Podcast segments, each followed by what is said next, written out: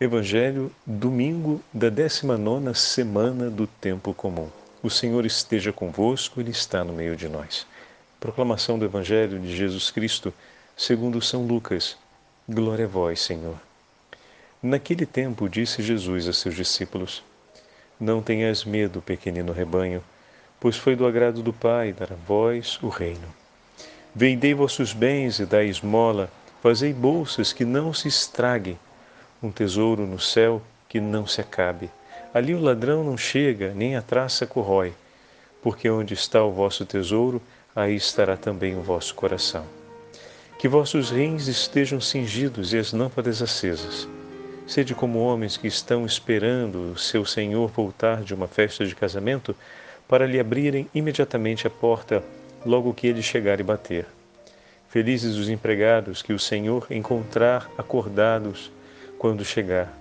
Em verdade, eu vos digo, ele mesmo vai cingir-se, fazê-los sentar-se à mesa e passando os servirá. E caso ele chegue à meia-noite ou às três da madrugada, felizes serão se assim os encontrar. Mas ficais certos, se o dono da casa soubesse a hora em que o ladrão iria chegar, não deixaria que arrombasse a sua casa. Vós também ficai preparados, porque o filho do homem vai chegar na hora em que menos o esperardes. Então Pedro disse: Senhor, tu contas esta parábola para nós ou para todos? E o Senhor respondeu: Quem é o administrador fiel e prudente que o Senhor vai colocar à frente do pessoal de sua casa para dar comida a todos na hora certa? Feliz o empregado que o patrão, ao chegar, encontrar agindo assim. Em verdade vos digo, o Senhor lhe confiará a administração de todos os seus bens. Porém, se aquele empregado pensar, meu patrão está demorando, e começar a espancar os criados e as criadas, e a comer, a beber e a embriagar-se, o senhor daquele empregado chegará num dia inesperado e numa hora imprevista. Ele o partirá ao meio e o fará participar do destino dos infiéis. Aquele empregado que, conhecendo a vontade do Senhor, nada preparou, nem agiu conforme a sua vontade, será chicoteado muitas vezes. Porém, o empregado que não conhecia essa vontade e fez coisas que merecem castigo, será chicoteado poucas vezes. A quem muito foi dado, muito será pedido. A quem muito foi confiado, muito mais será exigido. Palavra da salvação. Glória a vós, Senhor. 19 domingo do tempo comum, em nome do Pai, do Filho e do Espírito Santo. Amém. Queridos irmãos e irmãs, depois de uma semana, a Santa Liturgia nos convida para voltarmos ao 12 capítulo do Evangelho de São Lucas. E hoje ouvimos um trecho longo do Evangelho que começa com o versículo 32, dizendo, onde o Senhor diz para a gente: Não tenhas medo, pequenino rebanho, pois foi do agrado do vosso Pai dar-vos o reino. Oh, meu irmão e minha irmã, e ontem falávamos a respeito disso em nossa meditação. Como o Senhor vem em nosso socorro, a certeza do socorro do Senhor faz com que os nossos medos sobre as incertezas da vida passem, pois a nossa vida está em Suas mãos. Diante do anúncio da paixão do Senhor, falávamos ontem comentando, e anteontem, né? O primeiro anúncio da paixão foi anteontem. E ontem, na celebração da transfiguração, tivemos a oportunidade de, ouvindo o catecismo, ver os sinais que estavam ali, né? O Senhor que se manifesta, a Trindade que se manifesta, aquela imagem tão bonita do número 555, através da nuvem, da voz do Pai e da pessoa do Filho. Então ali Deus manifesta o seu poder, a sua glória como um sinal para que não haja temor diante da paixão, não haja temor em seguir o Senhor. E hoje, mais uma vez, nesse domingo, o Senhor vem nos dizer: não tenhas medo, pequeno rebanho.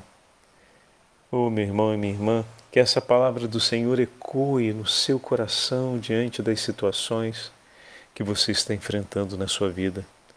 Não tenhas medo, pois o Senhor nos dará o reino dos céus. Não tenhas medo de enfrentar tudo o que venha na história da sua vida, de hoje em diante, tudo aquilo que o Senhor colocar. Porque o Senhor te quer no reino dos céus, o que significa dizer que tudo aquilo que vier virá para te aproximar um pouco mais do céu. Virá para te falar um pouco mais sobre o amor de Deus por ti. Virá para te ensinar a amar mais o teu Senhor e a viver com maior intensidade o amor que ele sente por ti em uma resposta de gratidão e de fidelidade a ele. Então não tenhas medo, não tenhas medo, porque tudo que vier vai ser para tornar o céu mais próximo de você. Mas, Padre, e se vierem dores, e se vierem doenças, medos e perdas? Lembre-se do que disse o teu Senhor. Não tenhas medo, pequenino rebanho, pois o Pai é do seu agrado lhe dar o céu. Se estão vindo as dificuldades, as perdas, as provações, é para tornar o teu amor mais forte. É para te ajudar a abandonar aquilo que precisa ser abandonado para o bem do seu coração e da salvação da sua alma. Quantas coisas nessa vida precisam ser abandonadas por nós, mas concretamente, falando, muitas delas ainda nos sentimos extremamente ligados e como abandoná-las se não for por uma motivação muito forte? E quantas vezes um sofrimento ativa dentro de nós aquela motivação que estava ainda rateando para aquecer? Quantas foram as situações concretas ao longo da vida em que uma situação difícil nos fez rezar mais mas a necessidade e a compreensão do valor de rezar mais já eram claras. E ao menos uma consciência da disposição de tomar uma decisão para rezar mais já tinha sido amadurecida. Mas rezar mais que é bom, ou seja, concluir ou realizar aquele ato, é que ainda não tinha acontecido. Aí pronto, vem uma dificuldade, vem um sofrimento, e a gente, sem pensar metade do que já tinha pensado antes, reza mais. Está entendendo? É estranho o nosso jeito de funcionar, né? Pois é. Ainda bem que o jeito de Deus funciona melhor. Então é isso que de repente vem uma dificuldade e a gente pensa bem menos e reza bem mais. Pronto. Aquilo que estava faltando para conseguir fazer o que já tinha sido pensado, projetado, elaborado, compreendido, organizado, agendado, mas não tinha sido feito, agora acontece. Poderemos dizer no imediato, esse sofrimento, essa doença, essa dificuldade foi um peso para mim, vai ser um peso para mim, mas olha o penhor de graça que está trazendo. Bendito seja Deus, porque o que se conquista nesse tempo é muito maior do que aquilo que se perde. De fato, pode ter se perdido muitas coisas. Às vezes, uma doença não possibilita a gente de seguir, por exemplo, uma, um projeto de férias. Né? Quantas pessoas às vezes organizam as férias e chega o período das férias, pouco antes acontece de um filho adoecer, pouco antes acontece de uma mãe adoecer,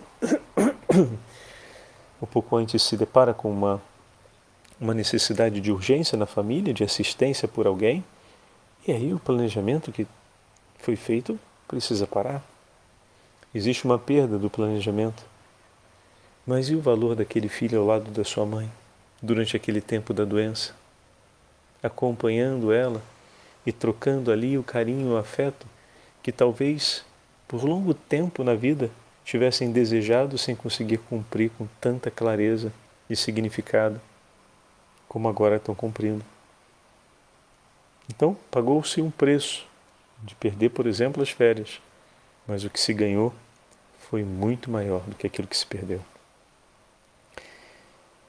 Por isso o Senhor hoje repete: não tenhas medo.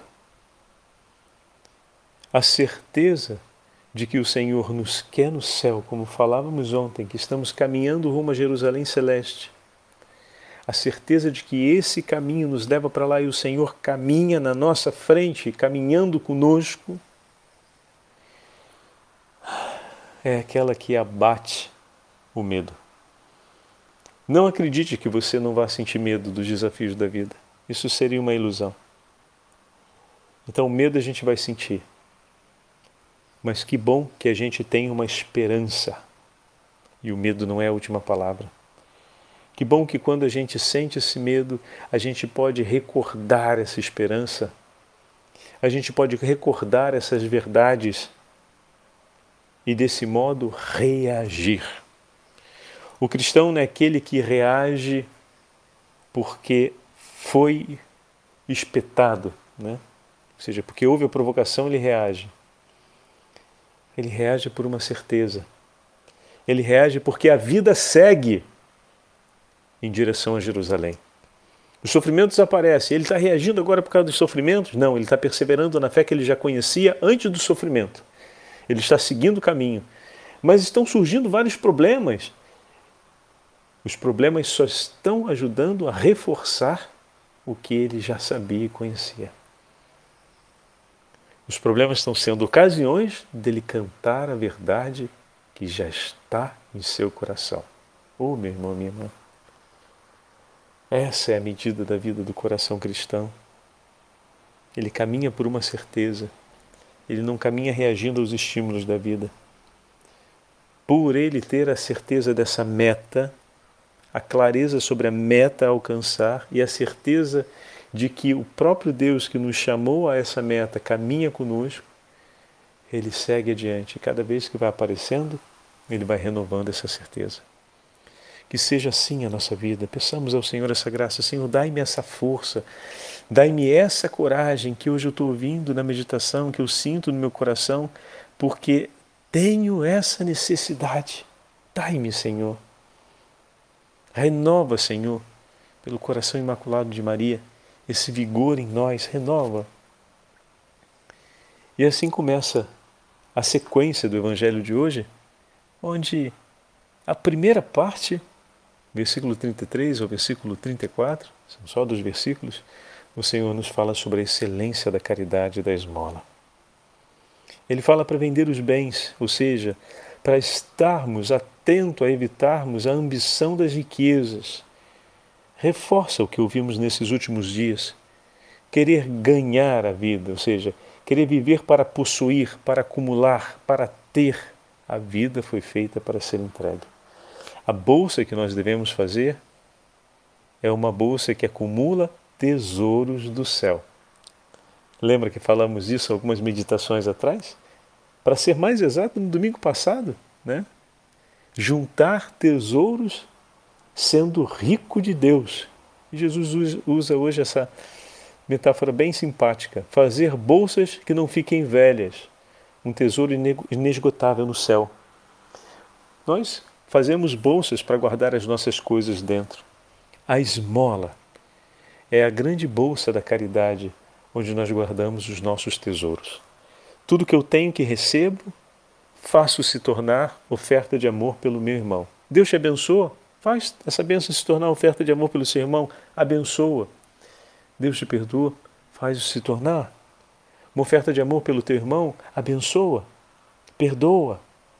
Deus foi compreensivo contigo? Age de maneira compreensiva. O Senhor é paciente em suas necessidades. Pede a Ele, Ele também é generoso, que alargue a tua paciência para que você também consiga ser paciente. E assim, dando do que é seu a quem necessita, isso é a esmola, entregar do que é seu àquele que necessita. A partir do momento que o Senhor lhe abençoou, você tem agora a bênção de Deus ela se tornou sua. Então oferece daquilo que você recebeu. Você foi perdoado? Oferece daquilo que você recebeu. Você precisava da paciência de Deus por você para que o seu tempo chegasse e você conseguisse ter dado aquele passo na sua vida. Então esse passo é o sinal do dom da paciência por você e esse dom foi fundamental para você chegar nesse momento da sua vida. Então oferece do que é teu. pelo teu irmão e oferece da tua paciência por ele. Seja paciente por ele. E assim você está fazendo esmola, ou seja, você está pegando do que é teu e oferecendo em favor do teu irmão que está necessitado. Você pode fazer isso com dinheiro, você pode fazer isso com os dons que você recebe. Os dons materiais, representados pelo dinheiro, pelos seus bens. E nesse sentido, Jesus foi ao extremo, é importante dizer, porque não podemos dizer, então vou fazer as esmolas do ponto de vista espiritual, né? Porque os bens, sabe como é que é? A gente tem que até sobre isso. O texto que nós não ouvimos hoje, porque foi do versículo 22 até o versículo 31, esse trecho do evangelho não entrou na liturgia de hoje, fala sobre o abandono à providência, né? Sobre a entrega nas mãos do Senhor da nossa história de vida e de tudo que temos. E Jesus viveu o abandono total à providência. Volto a dizer, já comentamos isso em algumas meditações, mas é sempre oportuno recordar. Jesus deixou de trabalhar para começar o anúncio do Evangelho. O Senhor vivia da providência, literalmente. Se tinha uma porta que se abrisse, ele teria onde dormir. Do contrário, dormiria ao relento. Se alguém oferecesse comida, ele teria o que comer. Do contrário, eles teriam dificuldade. Não é que Jesus, quando não ofereciam alguma coisa, fazia um milagre rápido só para segurar as pontas na janta, senão a gente fica no escasso. Não funcionava desse jeito, não. Não era assim, não. Se tinha, tinha. Se não tinha, não tinha. Ele vivia a sorte dos mais pequeninos, a sorte dos miseráveis, a sorte dos mendigos. O Senhor escolheu a condição de vida deles e recebeu muitas vezes o socorro que era necessário. Em outras vezes esse socorro foi negado. Lembre dos gadarenos que mandaram ele subir na barca depois que ele expulsou o demônio daquele homem que foi para os porcos e mandaram eles de volta. Eles tinham feito uma travessia, estavam chegando no horário já adiantado. Tiveram que entrar no barco e viajar tudo de novo de volta. Foi sem nada. Está entendendo? Então passaram necessidades, sim, passaram privações, sim. Em muitos lugares precisaram sair, em outros lugares foram recebidos, em outros lugares não lhe abriam as portas, em outros lugares tinha tanta oferta, mas era sempre Deus no comando. E jamais reservou algo para si. Tudo que tinha recebia com gratidão e tudo que tinha diante da necessidade do irmão se tornava oferta, ajuda, se tornava entrega, se tornava partilha. Isso é ter um coração generoso, isso é fazer esmola do que nós temos. Pode acontecer do Senhor nos pedir esmolas mais exigentes do ponto de vista material, por uma necessidade real, o Senhor jamais pediria se não fosse por uma necessidade ele jamais colocaria essa possibilidade de escolhermos se ele não contasse com a nossa escolha. Né? Então, essa certeza da providência a gente precisa ter. Como assim certeza da providência, Padre? É que quando chega uma situação em que uma oferta mais do que generosa ao momento se faz necessário, não tenha medo. mas o Senhor há de nos iluminar sempre a compreender isso, mas não nos isentará da ousadia e da coragem de ir além das nossas próprias expectativas pessoais, porque Ele faz isso o tempo inteiro. Você achava que poderia oferecer até um determinado nível, ele te leva a descobrir que você pode oferecer mais do que aquilo. E assim sucessivamente. E a gente recorda aqui, fazendo um paralelo rapidinho, as duas imagens de Pedro que pede a graça para caminhar sobre as águas, essas são todas imagens né, que vimos ao longo dessa semana. Então o Senhor dá essa graça, ele vai para além de alguma coisa que ele esperava, né? Que caminhar sobre as águas não é uma coisa que nós podemos fazer, ainda que a nossa dieta seja maravilhosa. Então o Senhor concede uma graça, mas em outro momento, o Senhor concede a ele algo que supera qualquer possibilidade, né? entrega a ele as chaves do reino. Mas Pedro ainda não é à altura daquele cuidado. O Senhor há de conduzi-lo até lá. Isso o supera. Talvez até certo ponto ele conseguisse pensar o que aquilo significa, mas dentro da totalidade que significava para o coração de Jesus e para Jesus não, ele não alcançava ainda. O superava muito. Mas Jesus lhe entrega e lhe acompanha e vai lhe fazer ser capaz de corresponder. Ou seja, vai ajudá-lo a chegar até a medida da altura daquele dom que foi entregue. Então, se o Senhor lhe pede alguma coisa, que talvez de cara você perceba que supera as tuas medidas ou os teus limites, tenha calma. O Senhor não te entregaria sem ficar do teu lado para te ajudar a conseguir ir para além daquele limite que você pensava que seria o teu limite. Como é importante ouvir isso e ter isso hoje, mais uma vez, no Evangelho com essas palavras do Senhor quando diz na sequência do texto tende os rins sigidos e as lâmpadas acesas. Aqui a gente une os dois elementos. E bom, para que o Senhor me leve, como ele estava falando sobre o tema da esmola, é, para que ele me leve a conseguir oferecer mais o que ele está me pedindo, que é mais do que aquilo que eu acredito conseguir. Isso às vezes pode acontecer numa situação de perdão, né? O Senhor coloca diante da gente uma situação de perdão em que a gente fala: nossa, mas isso é muito exigente, eu acho que eu não consigo perdoar esse ponto. E aí, como é que ele vai me levar a conseguir? Espera, ele vai te levar a conseguir. Se ele está te colocando diante de você essa necessidade de perdão em relação ao teu irmão que é muito exigente, ele quer te ajudar a conseguir isso sim. Agora, para isso, versículo 35, é preciso que os rins estejam é, cingidos e as lâmpadas acesas. O que isso significa? Rins cingidos, prontidão. Cinto, você está pronto para sair. Naquela época o pessoal usava túnica, no cinto se pendurava tudo, se pendurava a espada, se pendurava é, a bolsa com dinheiro, se, se penduravam as outras coisas de necessidade para viagem, era tudo ali. Você com uma túnica não é que tenha bolso nela, né? Então o cinto é tudo pendurado, que nem aqueles cintos de, de o pessoal que vai subir no poste para trabalhar, né?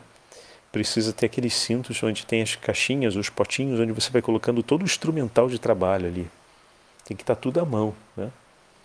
E depois também tem os bolsos na calça. Naquela época a pessoa não tinha calça, mas tinha cinto. E já funcionava do mesmo jeito. Né? Então os rins cingidos é sinal de prontidão. Sinal de que está pronto, está preparado para agir. Né? E as lâmpadas acesas. O que significa dizer que com a lâmpada acesa você sabe por onde andar. E aqui está a fé. Então é preciso ter um coração alerta, pronto, ou seja, acordado, atento a Deus e a fé nas mãos, a fé firme no coração. Então, para conseguirmos, é preciso sermos homens de oração, ou seja, em prontidão de ação, né? homens orantes, e homens orantes, obviamente, que celebram a fé cotidianamente, através da prática da caridade. Então, são homens que estão prontos pela oração para agir na caridade. A caridade ela é sempre luz em nossa vida.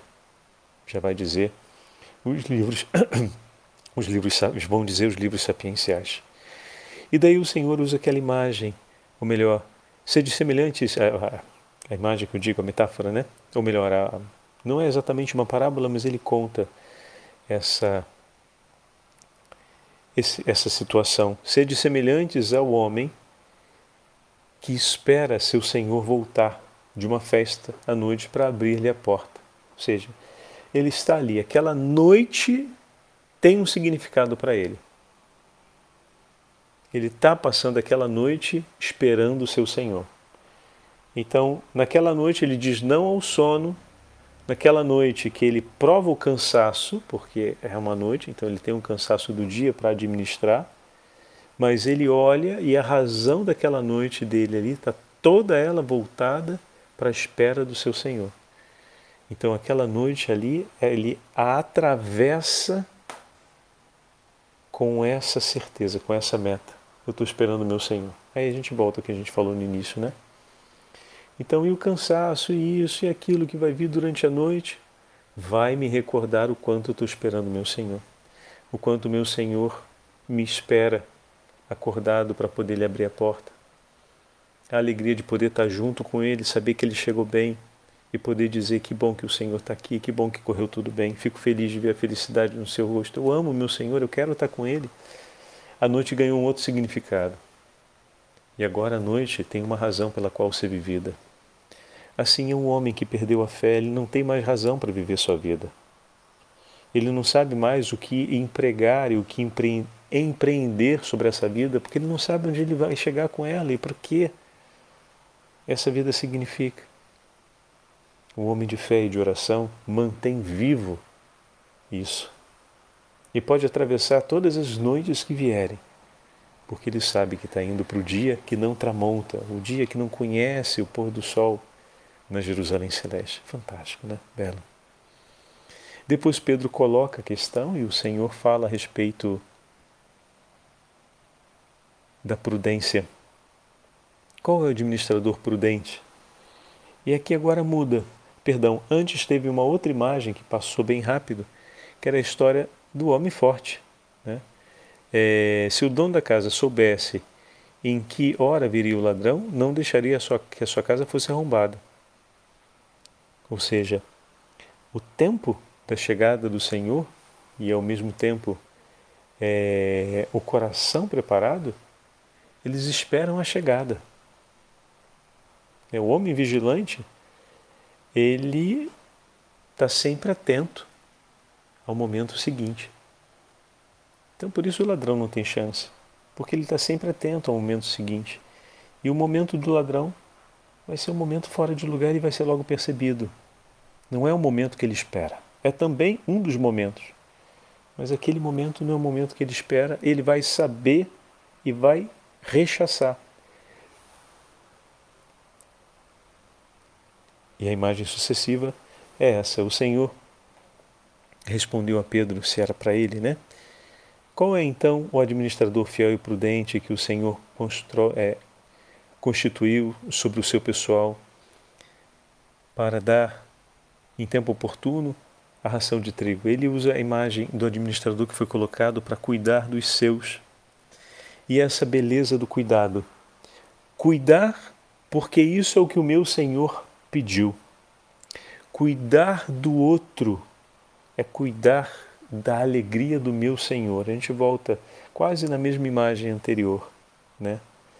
Eu, não, eu fui colocado para cuidar, ou seja, eu fui colocado para fazer da minha vida um dom. Eu fui colocado para fazer, para fazer não, para preparar essa bolsa que não envelhece. Então o Senhor me deu a autoridade de cuidar do outro, o que significa tudo aquilo que eu tenho como meu, dispor a favor do outro. Então, esse é o mandato: cuidar do outro. Todo aquele que toma esse mandato nas mãos e o vive, no final, quando o Senhor chegar, vai recebê-lo com alegria e vai fazer ele participar dos mesmos direitos que o Senhor. Por quê? Porque é essa a escolha que o Senhor faz. E ao ver o seu servo assim, dará a ele a alegria da sua glória. Agora, pode ser que esse servo que foi colocado para cuidar, ou seja, para fazer da sua vida um dom pelo próximo, tenha pensado em viver só para si mesmo, para os seus ganhos materiais, para a conquista do seu tempo, para a satisfação dos seus prazeres. Quando o patrão chegar, vai olhar e vai falar: Isso não é meu, não. Isso não tem parte comigo, não. Não foi para isso que eu te encarreguei. Me devolve aqui o que eu deixei contigo e saia. Então, meus irmãos, hoje, de diversas formas diferentes, o Senhor nos fala a mesma coisa. Faz da tua vida um dom. Não tenha medo. Aprende a viver dessa forma. Coloque em prontidão o que o Senhor lhe disse e lhe entregou como palavra e mandato sobre o significado da sua vida e vive segundo a vontade de Deus e participaremos assim das alegrias que Ele tem reservada para nós no reino dos céus. O Senhor esteja convosco, Ele está no meio de nós. Pela intercessão da Beatíssima Virgem Maria, abençoe-vos o Deus Todo-Poderoso, Pai, Filho e Espírito Santo. Amém.